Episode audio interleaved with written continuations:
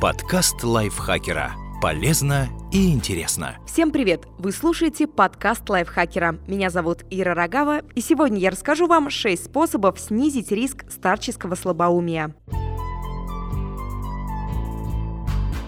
Деменция считается неизбежной частью старения, но многие ее симптомы можно предотвратить или ослабить. Эти меры стоит предпринять уже сейчас, чтобы в будущем оставаться в здравом уме и твердой памяти. Первое. Бросьте курить. По данным Международной Федерации Альцгеймера, курильщики на 45% более склонны к развитию слабоумия, чем некурящие. Хорошая новость в том, что даже курильщики со стажем, отказавшиеся от вредной привычки, повышают свои шансы на здоровую старость. Второе. Меньше пейте. Сокращение употребления алкоголя, так же как и курение, уменьшает риск развития старческого слабоумия. В идеале нужно пить не больше одного-двух бокалов в день. Если выпивать больше, увеличивается риск развития гипертонии. Умеренное же потребление спиртного может уменьшить риск инсульта. Если вы не пьете, лучше и не начинайте ради своего здоровья. Третье. Будьте активны.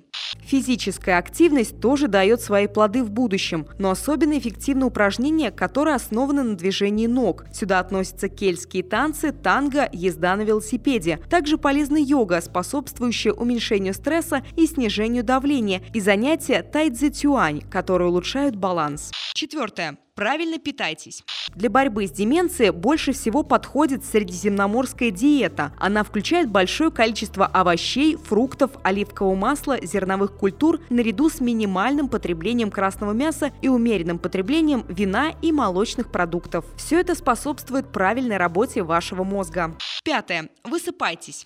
По данным Калифорнийского университета в Беркли, люди, которые мало и плохо спят, более подвержены болезни Альцгеймера. Причина в том, что они имеют высокую концентрацию бета-амилоида, вещества, которое, вероятно, провоцирует этот недуг. Чтобы хорошо спать, лучше обратиться не к снотворному, а к успокаивающим практикам вроде йоги. Когнитивная поведенческая терапия тоже может улучшить качество сна. Конечно, нужно избегать кофеина, сладкого и полуфабрикатов в вечернее время, потому что они могут вызвать бессонницу. Шестое. Выучите новый язык. Изучение языка формирует в мозге новые нейронные связи, то есть в общем улучшает его состояние. К сожалению, с возрастом овладевать знаниями становится все труднее. Но даже решение головоломок, например, кроссвордов или судоку, помогает снизить риск старческого слабоумия, так как заставляет мозг работать и учить новые слова. Те, кто ведет здоровый образ жизни, могут особо не беспокоиться. Если же у вас много вредных привычек, попробуйте отказаться хотя бы от одной. Спустя десятилетия вы будете благодарны себе за такое решение. Подкаст лайфхакера. Полезно и интересно.